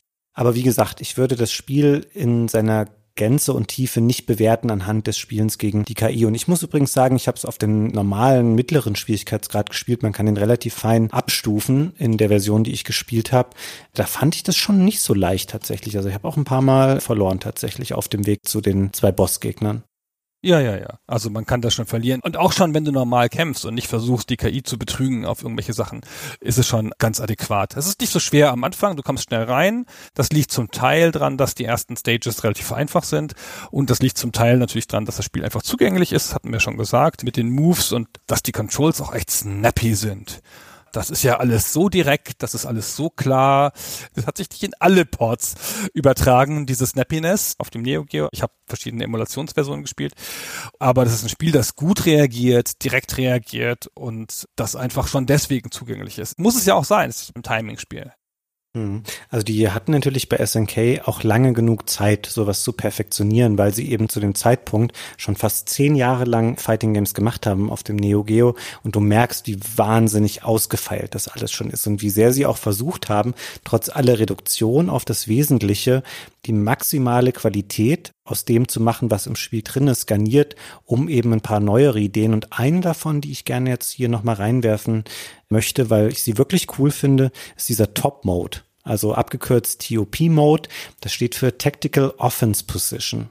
Das klingt erstmal kompliziert, wenn man das Spiel zum ersten Mal spielt, ist aber im Grunde genommen super simpel. Wenn man nämlich seinen Charakter ausgewählt hat, dann kann man ein Drittel des eigenen Energiebalkens, entweder das erste, das mittlere oder das letzte Drittel definieren für diesen Top-Mode, nenne ich es jetzt einfach mal fortan. Und was passiert, wenn man in diesen Bereich kommt, ist folgendes. Es sind mehrere Effekte, die eintreten. Zum einen wird die Lebensenergie langsam wieder aufgefüllt bis zu dem Stand, der eben das Maximum dieses Segments des Energiebalkens war, das man dafür ausgewählt hat. Man macht mehr Schaden und man hat auch nochmal so eine Top-Spezialattacke, die man innerhalb dieser Zeitspanne ausführen kann. Und ich finde allein schon das Abwägen, hm, wann möchte ich das im Kampf haben? Möchte ich gleich am Anfang ganz viel Druck machen können, weil ich eben stärker bin und meine Energie sich auflädt? Oder möchte ich es kurz vor Ende, um dadurch noch eine Niederlage abzuwenden? Finde das eine super, total simple Idee die aber die Kämpfe total aufwertet und so ein taktisches Element reinbringt, gerade auch wieder, wenn man gegen menschliche Spieler spielt. Das finde ich eine sehr, sehr gelungene Ergänzung zum Spielkonzept, die hier gemacht wurde dadurch. Ja, das stimmt. Also überhaupt, dass in so ein Spiel nochmal eine taktische Komponente reinkommt, bei einem Genre, wo es ja um Schnelligkeit und um Reaktionen geht, das ist schon eine coole Idee. Ich finde, man merkt es nicht immer, weil außer unter sehr guten Spielern macht es oft nicht so einen riesen Unterschied im Spiel, weil du musst ja eh treffen und nicht getroffen werden. Jetzt ist er halt stärker, aber das ändert ja nicht so sehr, was ich gegen den anderen mache er ist ja nicht für eine bestimmte Zeit stark, also so 30 Sekunden, und dann kann ich ihm ausweichen oder versuche den Nahkampf zu vermeiden oder mache irgendwas, sondern er ist ja für eine bestimmte Anzahl an Hitpoints stark. Ich muss ihm ja die Hitpoints auch wieder weghauen, damit er aus dieser Stärkephase wieder rauskommt, wenn er es zum Beispiel am Anfang gemacht hat. Und das, was ich da mache, ist nicht so groß anders als das, was ich eh gemacht hätte an der Stelle. Es ist halt jetzt nur, dass er stärker ist. Verstehst du, was ich meine? Also ich finde, es ändert das Spiel nicht so stark. Es verändert auch dein Verhalten und das Verhalten des Gegners nicht so stark, egal wer jetzt gerade im Top-Mode ist. Aber es ist eine coole Idee, die so ein bisschen noch in eine Zusatzebene reinbringt. Ich finde es schon, dass es das Spiel verändert. Zumindest wenn beide Spieler wissen, wie das Spiel funktioniert und was genau da gerade vor sich geht. Weil zum Beispiel, wenn du nicht der Charakter bist, der gerade im Top-Mode ist, sondern ein Gegner, dann überlegst du ja, ob du jetzt zum Beispiel in den Infight gehst und sagst, ich muss da jetzt vielleicht nur noch wenig Schaden anrichten, dann ist der besiegt, aber ich werde auch selber viermal getroffen. Das willst du ja vermeiden, dann, weil du eben zu der Zeit auch mehr Schaden selber nehmen kannst. Finde man passt es schon daran an. Vielleicht beeinflusst es eher das Spiel dahingehend, dass man überlegt, wenn der Gegner im Top-Mode ist, wie verhalte ich mich dann? Also wie attackiere ich ihn dann und versuche ich vielleicht eigenen Schaden, den ich nehme, dann zu verringern. Aber du hast natürlich prinzipiell recht am Spielablauf. Es stellt es nicht komplett auf den Kopf, dass man dann was ganz anderes machen muss. Es bleibt natürlich das gleiche Ziel. Aber dennoch finde ich, das Spiel ist besser dadurch, dass es diese Option hat, als wenn es nicht drin wäre. Ja, also ich finde alleine das Konzept einer zusätzlichen Attacke, die du nicht die ganze Zeit hast, sondern die an ein bestimmtes Ereignis im Spiel gekoppelt ist und die kommt und theoretisch auch wieder geht, allein das finde ich schon gibt eine Zusatzdimension, weil jetzt hast du sie, jetzt kannst du sie einsetzen, willst du sie einsetzen, erwartet der Gegner, dass du sie einsetzt oder spielst einfach ohne die weiter und erwartet die ganze Zeit drauf, die Top-Attacke deines Charakters abzuwehren, hast du eine Verteidigung gegen die Top-Attacke vom anderen und so. Also ich finde, du hast schon recht, das ist schon cool so, aber wie gesagt, im Großen und Ganzen musst du so weiterspielen, wie du vorher gespielt hast. Also ich habe immer das Gefühl, ich bleib dann eher auf Distanz, wenn ich einen Projektilcharakter habe, aber das will ich ja eh. ich will ja eh auf Distanz rumsitzen. Und dann bin ich noch mehr auf Distanz. genau. Aber naja, cooles System, aber es sind diese drei Systeme, die das Spiel neu einführt gegenüber der Serie. Das war das Breaking, was du beschrieben hast, das Top-System und diesen Just Defended-Modus. Und das sind schon alles drei Sachen, die viel hinzufügen zu der Serie, die das Spiel deutlich besser machen, die gut funktionieren. Und das ist ja jetzt auch nicht jederzeit so, ne, dass bei einem Sequel einfach drei Mechaniken dazukommen, die alle positiv aufs Spiel wirken. Mhm. Und auch diese Top-Attacke, die man dann machen kann in dem Zeitrahmen, die funktioniert bei jedem Charakter gleich. Nämlich indem man C und D zusammendrückt, also die vier Hauptaktionstasten des Neo Geo heißen A, B, C, D. Und das gilt global für das Spiel. Viele solche Sachen funktionieren identisch bei allen Charakteren. Und das ist schön, weil es ein bisschen von diesem Gedanken weggeht, dass das nur für so eine Elite richtig gut spielbar ist, die eben bei jedem Charakter irgendwie 27-seitige Move-Listen auswendig lernt, weil du bei dem einen erst sieben verschiedene Richtungen und dann noch drei Knöpfe drücken musst. Also auch da hat sich zum Beispiel Mortal Kombat über die Jahre nicht so mit Ruhm bekleckert in den frühen Jahren. Mittlerweile ist es eine Top-Serie, würde ich sagen. Aber damals, da hat sich das ja damit gebraucht, gerüstet, dass die Leute Wochen brauchen, um auszufinden, was sie drücken müssen, um diesen und jenen Fatality-Move zu machen, weil jeder Charakter anders ist und andere Aktionen und Knöpfe voraussetzt. Und das ist hier alles nicht so, sondern das Spiel möchte zugänglich sein in seinen Mechaniken und den internen Logiken, die es hat. Und eher den Spieler dazu ermuntern, eben das Timing zu lernen und wann mache ich eigentlich was und nicht so sehr, wie führe ich das aus, weil da ist es nicht sonderlich schwierig, sondern möchte bewusst einfach sein. Genau. Selbst wenn du die Moves vorher nicht gelernt hast, die Special Moves der Charaktere, du kannst ganz gut einfach Moves entdecken, indem du einfach die Moves von wem anders nimmst. Zum Beispiel, du hast ja beschrieben, das mit den Viertelkreisen, dass es immer wieder vorkommt. Wenn du runter, schräg nach rechts und rechts drückst und dann D oder C, dann passiert bei den meisten Charakteren eine Attacke. Und das ist ja einfach schön. Die ist dann bei jedem natürlich anders und mehr oder weniger sinnvoll, aber du findest sie halt schnell. Und wenn du ein bisschen gespielt hast, hast du im Körpergedächtnis relativ viele Sachen, die halt beim anderen auch funktionieren. Das ist sehr nett. Übrigens fällt mir jetzt natürlich ein, hätte mir auch vorher einfallen können, ehrlich gesagt, dass Terry Bogart natürlich der legendäre Wolf ist, wird er in der Anleitung genannt. Ach verdammt, es ist nicht Gies. Ja, wahrscheinlich ist er einfach der Garou und das Zeichen des Garou, also das heißt ja The Mark of the Wolves, das ist jetzt auf den Rock Howard übergegangen. Ha. Ah, okay. Weil er ja von Terry Bogart ausgebildet worden ist. So ist es bestimmt. jetzt weiß ich's. Das klingt auf jeden Fall sehr logisch. Aber man muss da auch fairerweise sagen, Story und sowas, das ist bei dem Spiel halt total untergeordnet. Du sagtest das vorhin schon mal, es gibt diese üblichen Trash-Talk-Bildschirmchen, auch das kennt man ja schon von Street Fighter 2, wo eben so kurze drei Zeilen Dialoge stattfinden zwischen den zwei Figuren, die gerade gegeneinander gekämpft haben oder jetzt kämpfen werden. Und ansonsten passiert da nicht so viel. Ich habe das Gefühl, wir haben diese zwei Bossgegner noch so ein bisschen außen vor gelassen. Du kämpfst dann halt gegen die Gegner aus dem Standard-Roster und irgendwann kommt dann halt der Grand. Das ist der erste Bossgegner, den man normalerweise so nicht selber spielen kann, sondern er ist ein KI-Endgegner. Das ist der Bodyguard des eigentlichen Endgegners. Das ist dann Kane. R. Heinlein, sehr schöner Nachname auch. Das ist der finale Boss, ein neuer Gangster, eine neue Gangstergröße, die hier aufläuft, den man aber nur trifft, Gunnar, musste ich schmerzlich feststellen, wenn man vorher die Kämpfe alle sehr, sehr gut abschließt. Also mittel abschließt. Ja, du hast recht. Es suggeriert dir so ein bisschen, du brauchst so ein AAA-Ranking, aber darüber kommen noch ungefähr 17 verschiedene S-Rankings. Genau, es gibt ein Ranking, das Spiel sagt dir nach jedem Kampf, nee, nach jeder Runde. Nach jeder Runde sagt es dir ein Ranking, wie du das gespielt hast, und die gehen von B, dann A, Doppel-A, Triple-A. Und dann denkt man, ja, ich habe ja Triple A, ne? habe ich ja schon. Eben hatte ich ja nur AA, aber darüber kommen noch S, Doppel S, S und Triple S und Miracle. Ich glaube, das sind sieben oder acht Ränge und Triple A ist bloß der vierte. Also du musst es mit einer guten drei oder drei Minus vielleicht oder der drei musst du die Kämpfe alle abschließen. Dann kommst du überhaupt zu Kane R. Heinlein, sonst kommst du nur zu Grant. Hm. Und dann gibt's halt noch kurze Endsequenz und Credits und dann war's das auch schon. Es ist auch kein Spiel, naturgemäß, was super lange dauert, es in klassischer Form durchzuspielen, aber dafür ist es eben auch nicht angelegt. Ich glaube einfach, dass ich dachte mit dem AAA, das war so am Anfang, oh, das ist ja ein wahnsinnig gutes Ranking und ich hatte tatsächlich ein paar Durchläufe. Da hast du dann mal einen Kampf dazwischen gehabt, der war eben nicht AAA und dann ist der ganze Durchlauf schon zunichte gemacht, weil du eben nicht mehr am Ende auf Kane treffen wirst. Genau, mir ist nicht ganz klar, wie das Spiel das bewertet. Weißt du das zufällig? Ja, es wird sowas sein wie Geschwindigkeit, wie schnell, wie viel Energie hat man übrig gehabt, wie vielfältig hat man die Moves eingesetzt. Ich glaube, dass da eine ganze Menge Kriterien im Hintergrund ablaufen. Ich glaube auch, es ist eine große Mischung. Also mein Gefühl war eher, dass knappe Kämpfe, in denen ich variabel gespielt habe, besser bewertet worden sind, als Kämpfe, in denen ich bisschen eindimensional gespielt habe, aber hoch gewonnen habe.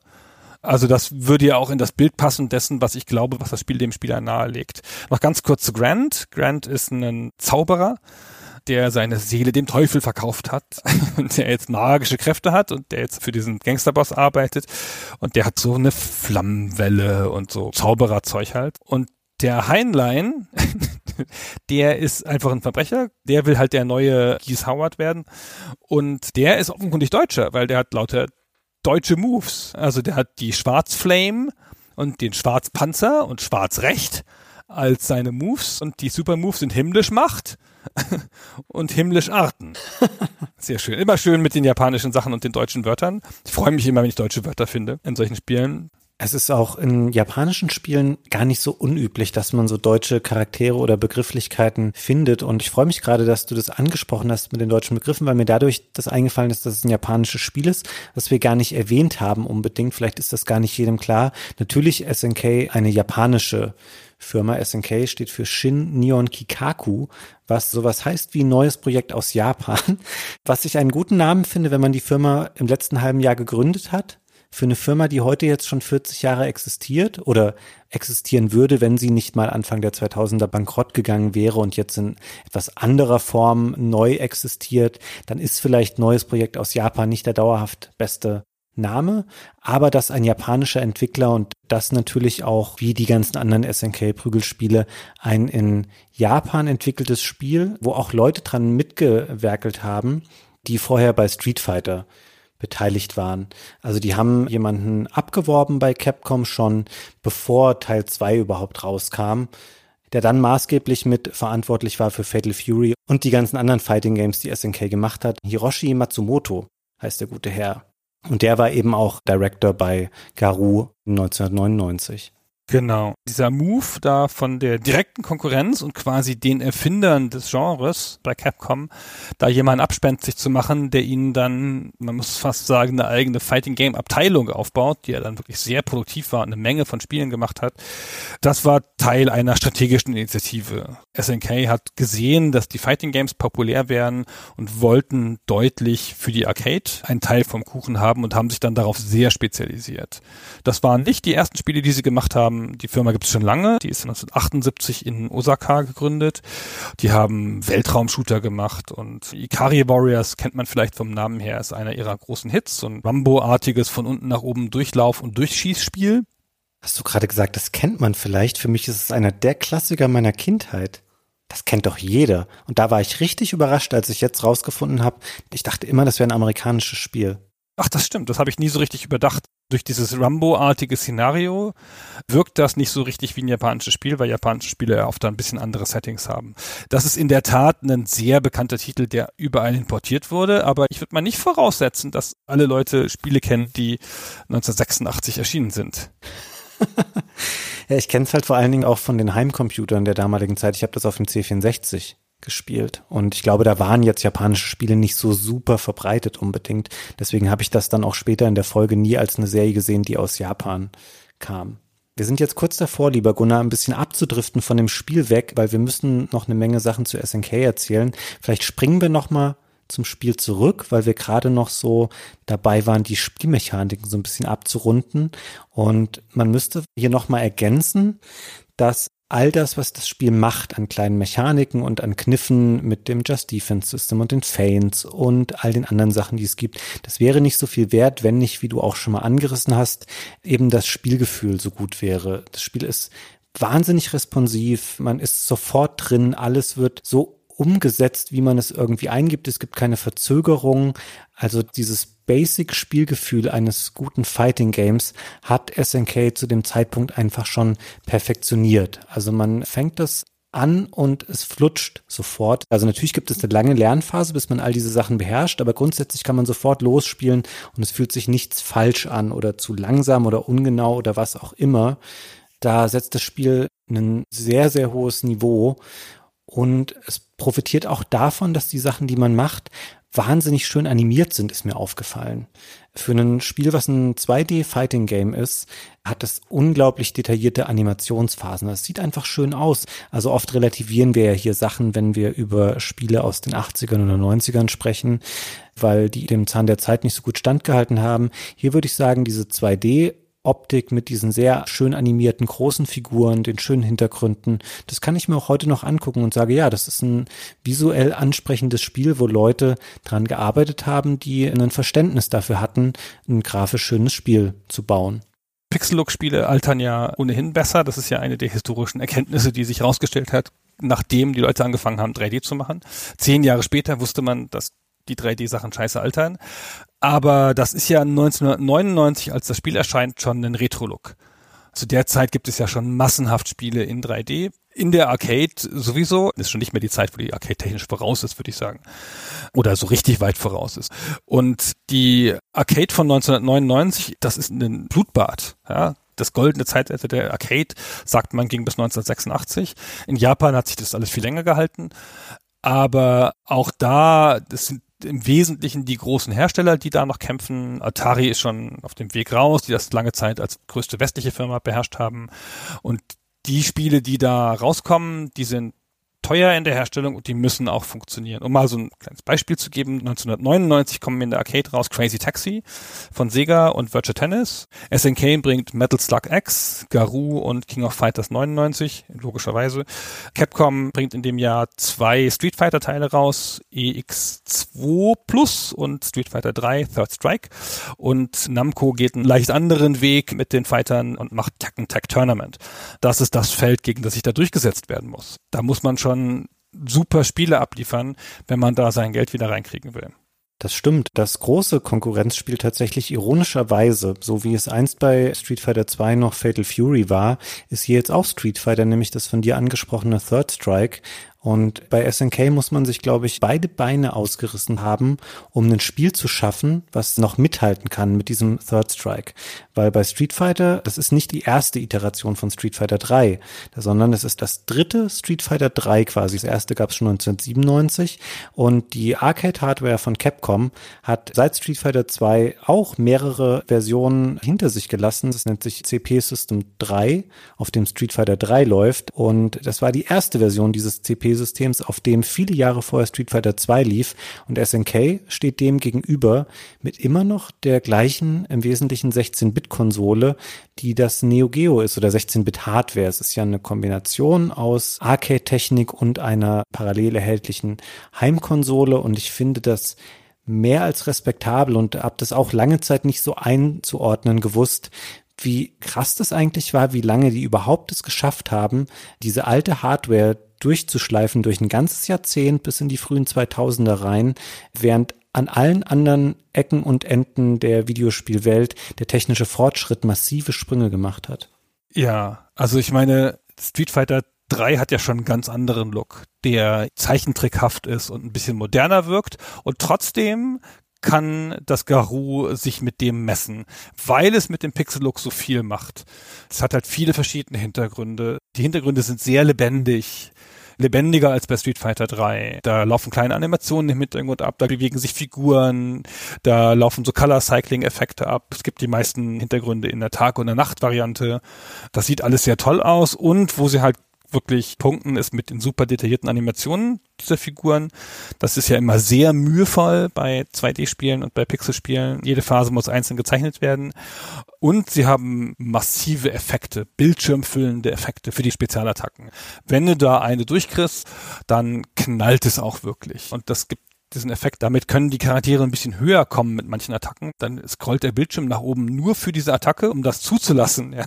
Und dadurch hast du dann plötzlich so ein Gefühl von super Mächtigkeit, wenn diese Attacke diese fetten Animationen hat und den Bildschirmraum noch ein bisschen erweitert.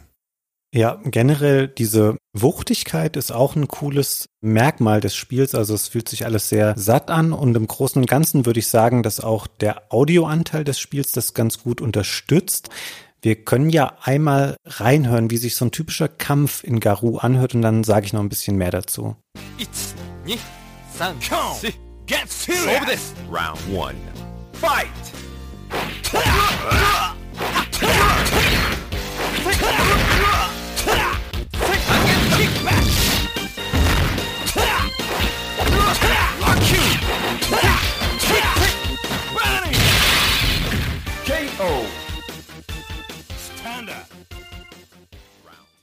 Also schöne Kampfgeräusche, die Soundeffekte der verschiedenen Attacken sind cool und die Charaktere sprechen in Anführungszeichen auch nahezu permanent. Also jede Aktion wird begleitet von irgendeinem coolen Voice-Sample. Das ist alles top Was ich nicht ganz so gut finde, bei vielen Stay Forever Folgen suchen wir uns ja ein schönes Musikstück raus, was uns sehr im Gedächtnis geblieben ist oder besonders gefallen hat. Die Musik, finde ich, ist nicht so ein Highlight von Garou. Ist natürlich auch wieder dem geschuldet in technischer Hinsicht, dass wir hier von einer Modulkonsole sprechen, die zwar viele Kanäle hat, 15 Kanäle, und das hört man auch an der Musik, die klingt sehr vielschichtig, aber es schwächelt so ein bisschen an der reinen Qualität der Melodien. Also ich weiß nicht, ob es dir da anders ging, aber ich habe nie so davor gesessen und gedacht, oh, das ist aber ein cooles Musikstück, das höre ich mir jetzt auch so mal an. Ja, finde ich schon auch. Also ich finde, die Gesamtwirkung funktioniert super. Davon jetzt eine CD zu haben, die man immer hört, braucht man, glaube ich, nicht. Aber lass uns mal in eins reinhören, kann man sich ja selber ein Urteil zu bilden.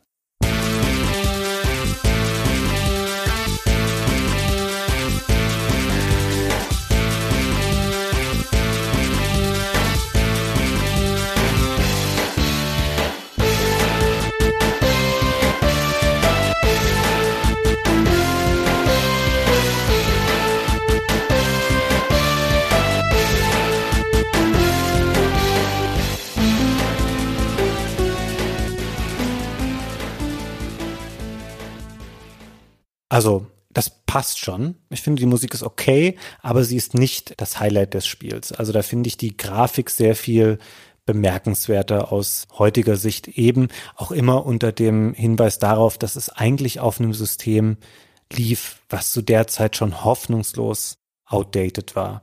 Und das war ja immer ein bisschen das Problem von SNK. Die haben stets versucht, sich so ein bisschen anzupassen an Veränderungen des Marktes, aber irgendwann war es für sie dann auch schwierig. Und ich glaube, jetzt, Gunnar, können wir noch mal ein bisschen zurückspringen. Wir haben so oft schon kleine Fetzen zum Neo Geo als System reingeworfen und jetzt lass uns doch mal herleiten, was das eigentlich war. Ich versuche das nicht so überbordend lang zu machen, weil man kann sich hier echt in Details verlieren und ich versuche mal ein bisschen nachzuzeichnen, wie sich auch der Blick und die Strategie von SNK verändert hat. Du hast vorhin schon mal gesagt, die haben ab Ende der 70er Jahre Automatenspiele gemacht. Das hat auch bis in die ganzen 80er Jahre rein für die noch gut funktioniert. Sie haben dann eine Amerika-Niederlassung gegründet. Früh, früh, 1981 schon in Kalifornien für eine japanische Firma, die den amerikanischen Markt ja lange ignoriert haben oder nicht so ernst genommen haben, ist das früh, muss man echt sagen. Ja, da waren sie sehr früh am Start und sie hatten natürlich auch das Glück, dass der Videospiel-Crash in den frühen 80ern, der hat sie nicht so richtig gejuckt, weil sie waren ja auf Automatenspiele fokussiert. Sie haben dann Mitte der 80er Jahre noch eine Niederlassung in den USA aufgemacht und hier wird es jetzt ein bisschen interessanter, weil diese Abteilung nannte sich SNK Home Entertainment. Und fortan, als sich der Videospielmarkt so ein bisschen erholt hatte und vor allem das NES oder das Famicom von Nintendo zeigte, dass da noch eine Zukunft in diesen Systemen steckt, wollten sie zwei Märkte bedienen. Das heißt, sie haben Spiele in der Spielhalle rausgebracht und dann haben sie intern bei sich selbst diese Spiele konvertiert und aufs NES gebracht. Also auch so Sachen wie das von dir schon mal angesprochene Ikari Warriors ist ein Spiel Spielhalle und später auf alle möglichen Systeme portiert. Das machen sie ein paar Jahre so und bis die Ende der 80er Jahre, als die Heimkonsolen immer erfolgreicher werden, dazu übergehen, auch Spiele zu machen, die Konsolen exklusiv sind. Also vielleicht hat der ein oder andere von euch schon mal von Crystalis gehört. Das ist so ein Action-RPG, ein bisschen wie Zelda, was es fürs NES gab. Das baut nicht auf einem Spielautomaten auf. Und als sie dann sehen, dass es zum NES noch viel weitere neue Konkurrenz und Ergänzungen gibt. Konkret sowas wie die TurboGrafx 16, das Mega Drive und das Super Nintendo, was dann auf den Markt kommen. Dann ändern sie wieder so ein bisschen ihren Fahrplan, weil was sie dann machen, ist, dass sie ihre eigenen Arcade-Titel an Lizenznehmer abgeben, wie Takara zum Beispiel. Die machen daraus Heimports und SNK entwickelt was Neues, was sich in erster Linie an Spielhallenbesitzer richtet. Und das ist dieses Neo Geo System. Gunnar, willst du uns einmal erzählen, was es damit auf sich hat und was das eigentlich war, bevor daraus dann eine Heimkonsole wurde? Die Arcades haben ein logisches Problem. Du musst ja ein Kabinett kaufen mit einem Spiel drin. Und dieses Kabinett mit dem Spiel, das kostet 8000 Dollar, um mal irgendwas zu sagen, 10.000, 5.000, also irgendwie so in diesen Größenordnungen. Und der Hersteller verkauft dir das und dann musst du halt diese vier- bis fünfstellige Dollarsumme reinspielen in Quarters, ja, die die Leute da reinwerfen. Das ist relativ teuer und wenn dieses Spiel veraltet ist oder das ist vielleicht nicht mehr so gut funktioniert, dann muss das da trotzdem stehen bleiben, ja, bis es sich amortisiert hat. Das kann nicht gepatcht werden und das kann man auch nicht so leicht austauschen. Das steht halt da und ist ein Rieseninvestment. Und SNK hat sich gedacht, naja, warum machen wir nicht eine modulare Lösung? Sie waren jetzt nicht die einzigen zu der Zeit, die über solche Lösungen nachgedacht haben. Die meisten Arcade-Hersteller haben versucht, da irgendwie Effizienzen zu finden und Synergien zu heben in diesen Systemen, damit das alles nicht so wahnsinnig teuer ist. Gab dann halt bei manchen mehrere Spiele auf einem Ding oder Sachen, die man noch austauschen konnte, aber SNK hat ein richtiges System draus gemacht. Das war das Neo Geo MVS, das Neo Geo Multivideo System und das war eine Art Modullösung. Also da konnte man wirklich in so ein Kabinett konnte man sechs Spiele reintun und dann konnte man die Artworks und die Titel, das sind ja dann immer so Aufkleber, glaube ich, gewesen auf den Kabinetts oder vielleicht auch so Einschiebsachen, die konnte man da dann austauschen und dann konnte man relativ schnell aus einem SNK-Kabinett einfach durch den Kauf eines Moduls ein neues Kabinett machen und musste nicht das ganze Cabinet nochmal kaufen, also dieses ganze Holzding, in dem das da stand. Und das macht einen riesen Unterschied, weil dieses Modul kostete dann nur, sagen wir mal, 500 Dollar und nicht 5000. Immer noch viel Geld für so ein einzelnes Modul, aber es natürlich im Vergleich dazu, sich so ein riesen Ding noch liefern zu lassen, das dann mit dem LKW kommt, ist das natürlich ein riesen Ding. Ich finde das eine super smarte Idee, die sie da hatten. Sie haben dann angefangen, dieses System zum Beispiel auch in Hotels und sowas aufzustellen. Und nach und nach haben sie gemerkt, hm, es gibt auch Leute, die danach fragen, ob sie sowas nicht für zu Hause kaufen können. Und was sie dann gemacht haben, ein Jahr später, also das MVS kam 1990 raus, ab 1991 gab es das Neo Geo AES. Das stand für Advanced Entertainment System und man kann es ein bisschen schon aus dem Namen ableiten, dass das eher so was ist, was sich nach Heimkonsole anhört. Das war ein Gerät für zu Hause, so eine relativ flache, breite Modulkonsole, weil diese Module waren riesig. Wenn wir hier von Spielmodulen sprechen, dann ist das nicht das, was man gegebenenfalls von Mega Drive oder Super Nintendo kennt, sondern es sind eher so VHS-Kassetten große Module, die damit geliefert wurden und da brauchst du natürlich auch eine größere Konsole und dazu gab es ein Joyboard, also mit Joystick und den Knöpfen drauf. Das war ungefähr noch mal genauso groß wie die Konsole und auch sehr wuchtig. Das wog mehrere Kilo. Das gab es dazu, um eben dieses Arcade-Erlebnis auch zu Hause zu haben. Und der große Nachteil, es kommt jetzt nicht sonderlich überraschend, war natürlich der Preis. Das hat wild fluktuiert, je nach Region, wo man das gekauft hat. Es gab tatsächlich auch eine Zeit lang, das in Europa zu kaufen. Aber wenn wir uns auf den US-Markt fokussieren jetzt, um diesen Preisvergleich zu haben, dann hast du ungefähr 500 Dollar bezahlt, hast anfangs da, glaube ich, auch ein Spiel dazu bekommen. Das war eins dieser Titel, mit denen das System ursprünglich gestartet ist. Ich glaube, das Baseball Stars Professional gab es zum Beispiel dazu und eben das Joyboard, das war auch okay preislich, aber du hast eben auch für jedes weitere Modul, was du gekauft hast, je nachdem wie groß das war, und damit meine ich nicht die physische Modulgröße, sondern der enthaltene Speicher, nochmal so zwei bis 700 Dollar gezahlt. Und da wusstest du natürlich von vornherein, okay, das ist eigentlich keine Konkurrenz zu den Konsolen von Nintendo und Sega. Lustigerweise hat SNK das trotzdem eine Weile lang so vermarktet, mit eben dem Verweis darauf, dass das Kinderkram ist, der nicht so geil aussieht und die richtigen Spieler, die kommen doch bitte zu SNK und kaufen sich ein Neo Geo, aber das war natürlich ein Nischengerät. Und interessanterweise, obwohl die Spiele dramatisch viel besser aussahen, zumindest anfangs, bis Entwickler später auch auf Mega Drive und Super Nintendo besser die Hardware im Griff hatten, war die Hardware gar nicht so weit weg von den anderen Konsolen. Du hast als CPU, das hat vielleicht der ein oder andere ja schon mal gehört, so einen typischen 68.000er Prozessor von Motorola. Der war auch im Mega Drive drin. Der war höher getaktet im Neo Geo, aber du hattest noch eine zweite CPU drinne von einer Firma namens Zilog, die nur für Audio zuständig war und du hattest massive Vorteile darin, was das Neo Geo an Sprites darstellen konnte. Das war mehr als dreimal so viel wie beim Super Nintendo und ungefähr fünfmal so viel wie beim Mega Drive und auch in viel mehr Farben konnte alles dargestellt werden. Also hier zum Vergleich, du hattest eine Farbpalette aus über 65.000 Farben, von denen du 4.096 gleichzeitig nutzen konntest, wenn das Mega Drive hier nur sehr kümmerliche 512 Farben hatte, von denen 64 genutzt werden konnten. Und ich habe es vorhin auch schon mal angesprochen, du hattest einen sehr viel besseren Soundchip auch.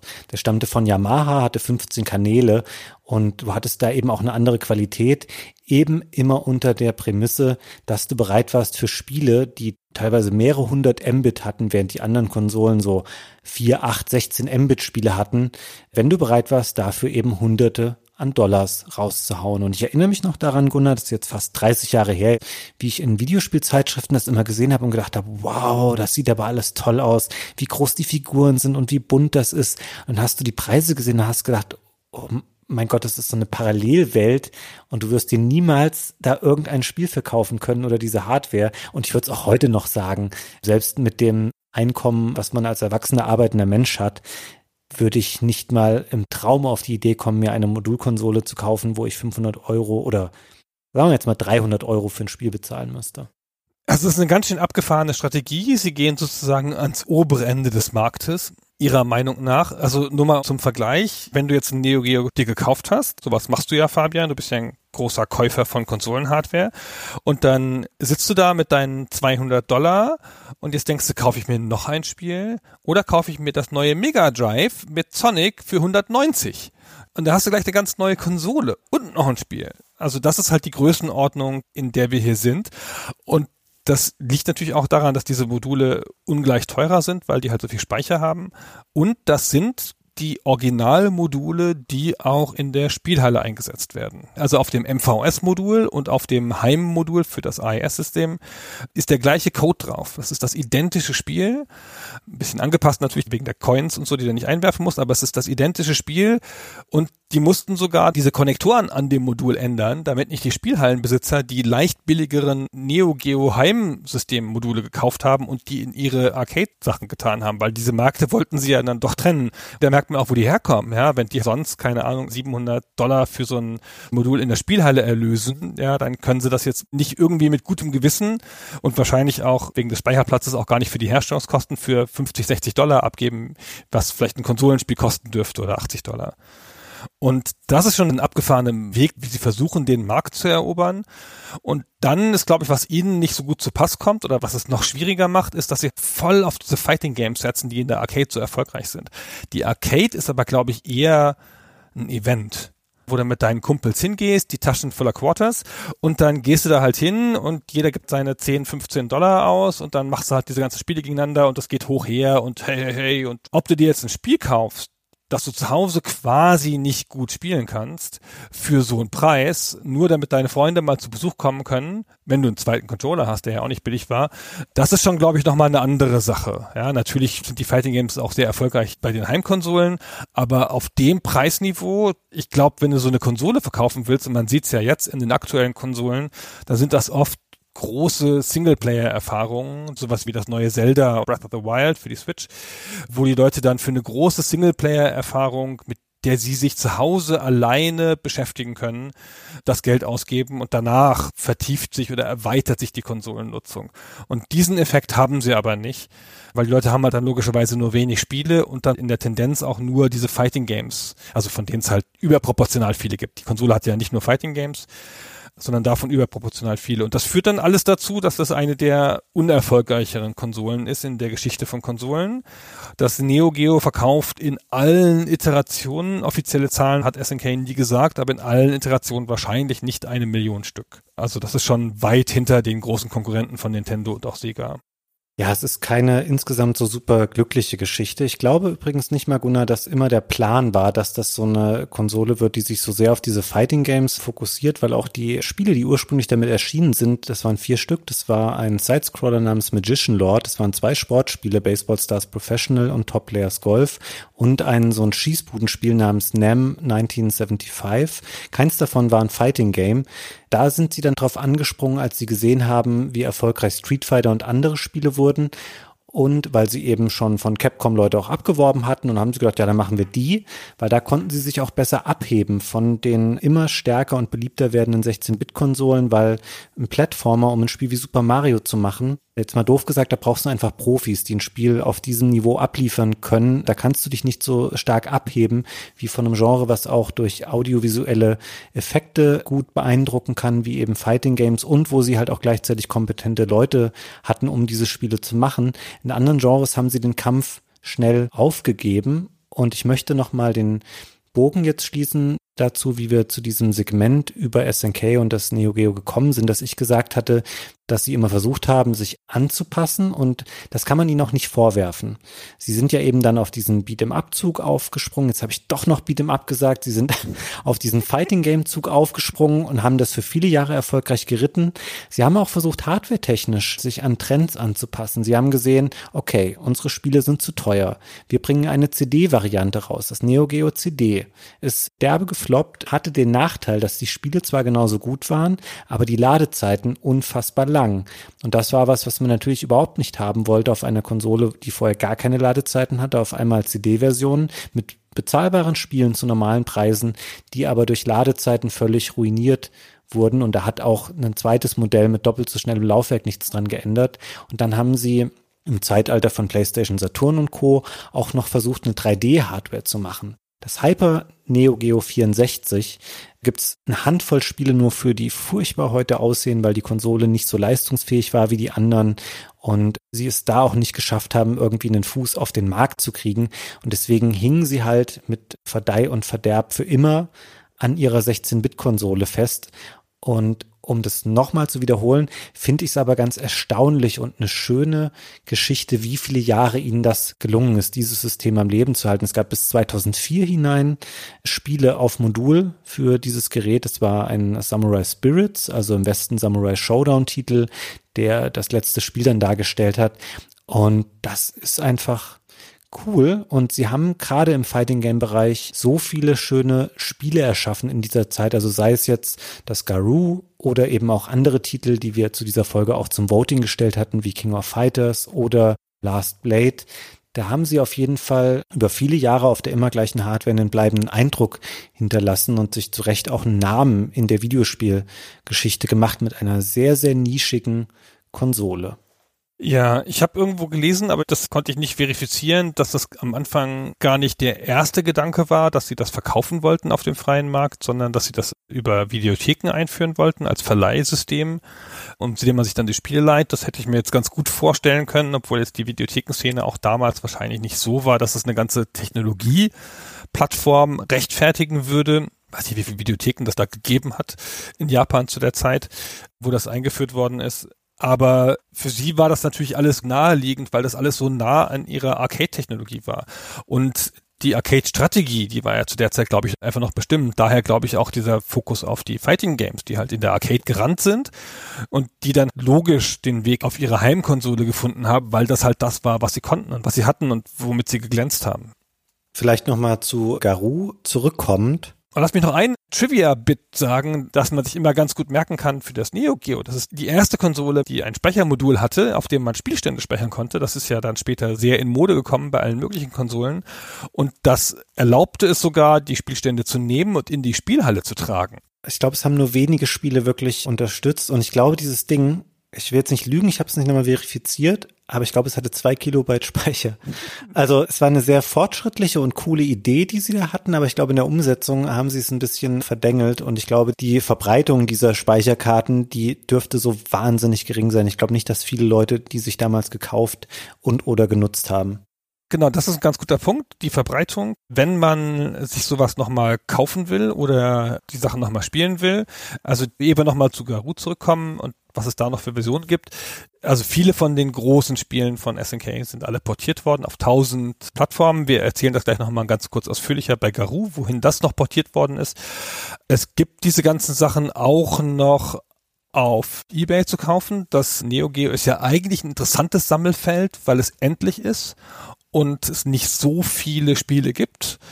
Aber die Spiele, die es gibt, sind halt wahnsinnig teuer schon das Grundgerät, wenn ihr das Neo Geo jetzt in okayem Zustand kaufen wollt, sind ein paar hundert Euro noch, ja. So ein SNES e kriegt man schon mal für 50.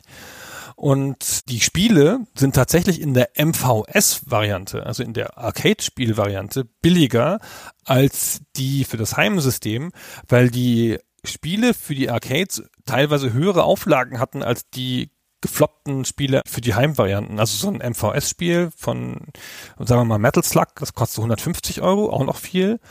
Aber so eine vollständige Version des Neo Geo-Moduls, also des Heimsystem-Moduls, ist sicherlich über 180. Du hast dann natürlich noch das Problem, dass du eine Konsole hast, die zum einen schon ziemlich alt ist und nicht weiß, wie lange die noch hält. Und dann ist es wieder das Problem des Anschließens an moderne Displays. Es wäre wirklich eins der Systeme, wo ich es eher empfehlen würde, dass man eine modernere Hardware benutzt. Also es gibt auch eine Menge unter dem Neo Geo Label laufende Hardware, die wurde sehr oft in den letzten Jahren neu aufgelegt in verschiedenster und teilweise sehr origineller Form. Es gibt das Neo Geo Mini, das ist so ein ganz kleines Arcade Cabinet, was man sich so auf den Couchtisch stellen kann, wo man mitspielen kann. Das sind immer Emulatoren-Hardware mit eingebauten Spielen. Es gibt den Neo Geo Arcade Stick Pro, einen wirklich sehr wuchtigen und qualitativ hochwertigen Stick, der unter anderem auch einen HDMI-Ausgang hat und somit dann auch als eigenständige Konsole funktioniert. Und der Spiele drauf hat. Ja, genau, wo auch Spiele drauf installiert sind. Also echt schönes Teil, was man auch noch kaufen kann, wo eben auch das SNK-Logo drauf ist, weil es existiert seit der Neugründung wieder eine Firma namens SNK Playmore, die eben auch die Rechte an diesen ganzen Marken und Serien hat. Und du sagtest es eben schon mal, es gibt wahnsinnig viele Neuauflagen dieser Spiele, also bei Garou zum Beispiel konkret. Das wurde von Anfang an kurz nach Release portiert für andere Systeme, für den Dreamcast damals, für PlayStation 2 für neuere PlayStation-Modelle bis hin zur PlayStation 4. Es gibt mehrere Xbox-Generationen, für die das Spiel erschienen ist. Es gibt es für den PC und sogar für iOS und Android, wobei es jetzt nicht meine bevorzugten Plattformen wären für so ein Spiel, was man mit einem Steuerkreuz und möglichst präzise steuern sollte. Gar keine schlechte Version, die Mobile-Version, weil die hat Multiplayer. Das haben viele der neueren Versionen. Ja, aber die hat Multiplayer über Wi-Fi die meisten Versionen musst du ja zwei Controller anschließen und da kannst du theoretisch mit zwei iPhones im selben Raum sitzend über Wi-Fi spielen. Oder bei der Android-Variante über Bluetooth. Was ich ganz nett finde. Ich dachte, du meintest einen Online-Multiplayer. Ja, ein Online-Multiplayer hat das auch. Aber da habe ich nicht geschafft, ein einziges Spiel zustande zu kriegen. Ich hatte den Eindruck, das spielen nicht so viele Leute. nee, wahrscheinlich nicht. Also ich habe es viel auf der Switch jetzt auch gespielt. Gerade in den letzten Jahren sind da viele Neuauflagen von SNK-Spielen nochmal erschienen.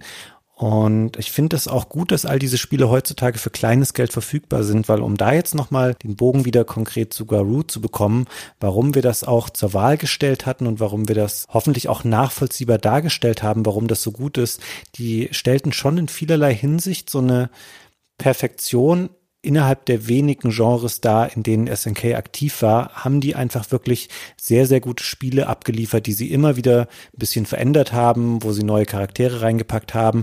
Aber gerade so Sachen wie eben die 2D Fighting Games, die wurden danach nicht mehr viel besser in den letzten 20 Jahren. Das ist ein Genre, was limitiert ist in seinen Möglichkeiten, auch in dem, was man vielleicht daran verändern kann oder wie das aussehen kann.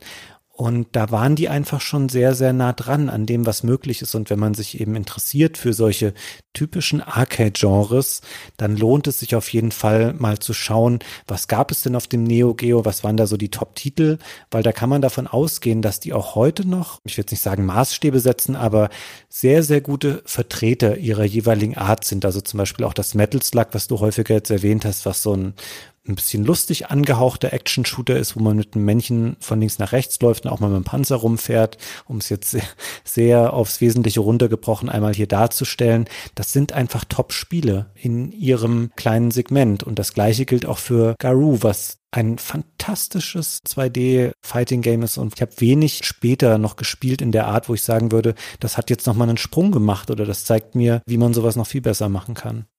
Das sind ja Genres, die gibt es in der Form fast nicht mehr. Oder die sind in der Form nicht mehr so stark weitergegangen, sondern ersetzt worden durch andere Arten von Spielen. Vor allen Dingen auch durch optisch sehr andere Arten. Und ich finde aber dieser detaillierte Pixel-Look, den die haben mit den vielen Animationen, ist nicht schlecht gealtert. Und was gab's denn an 2D-Fighting Games in den letzten fünf Jahren? Ja, also Fighting Games sind ja eh so ein bisschen nicht mehr so stark wie früher, aber danach kam halt diese ganz große Welle der 3D-Fighting Games und dann wurde das 2D-Genre halt nicht mehr weiter weiterentwickelt. Und diese Spiele stehen halt jetzt noch so in der Zeit.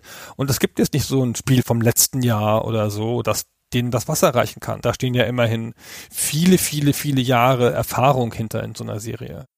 Hm. Na gut, also gerade Street Fighter zum Beispiel, das existiert ja immer noch und das gab es ja auch mal in 3D richtige Spiele. Ach, das stimmt, ja, genau.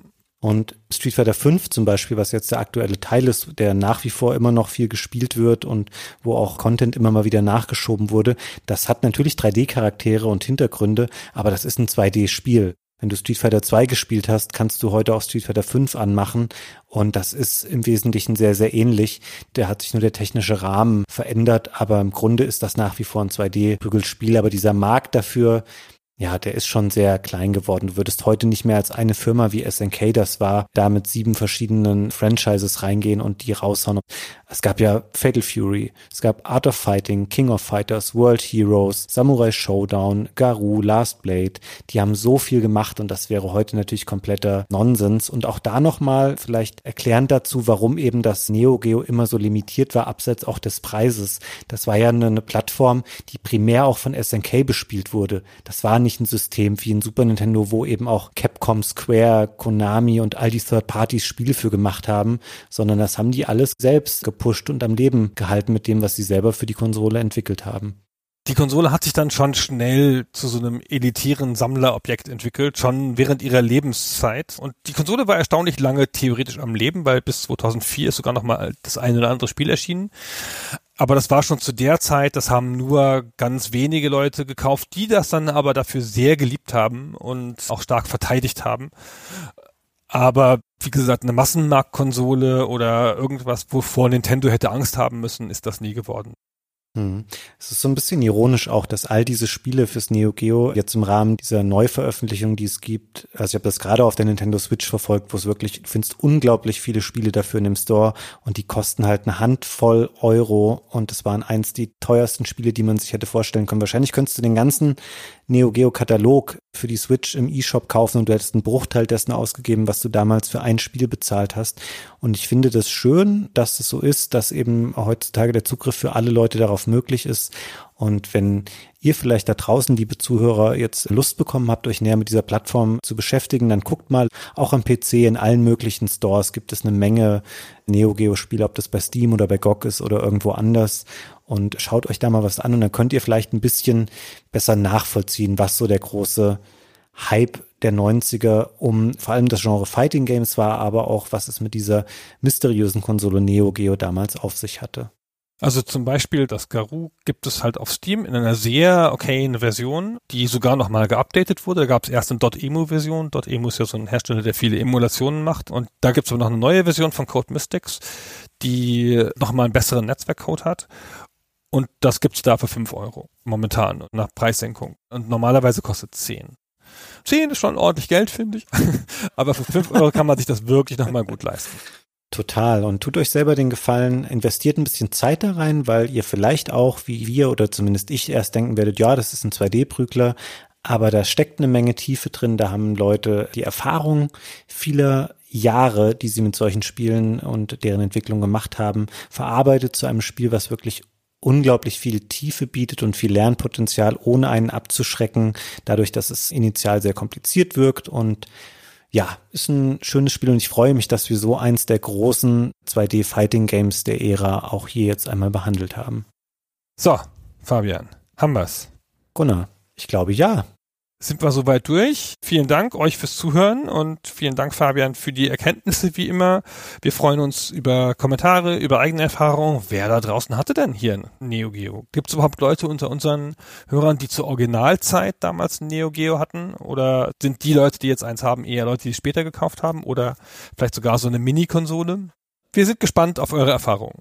Ihr könnt euch meines Neids gewiss sein, wenn ihr mir sagt, dass ihr damals eins besessen habt. Ähm, ich habe als Kind, als zehnjähriger Bub immer davon geträumt, eins zu haben. Und zwar natürlich utopisch. Also ja, ich bin auch gespannt, was ihr zu sagen habt. Ansonsten auch von mir vielen Dank an dich, Gunnar. Vielen Dank euch fürs Zuhören. Schreibt uns in die Kommentare, was euer Lieblings-Neo Geo-Spiel ist, war oder vielleicht noch werden wird und wie ihr Garou findet. Vielen Dank und bis zum nächsten Mal. Vielen Dank.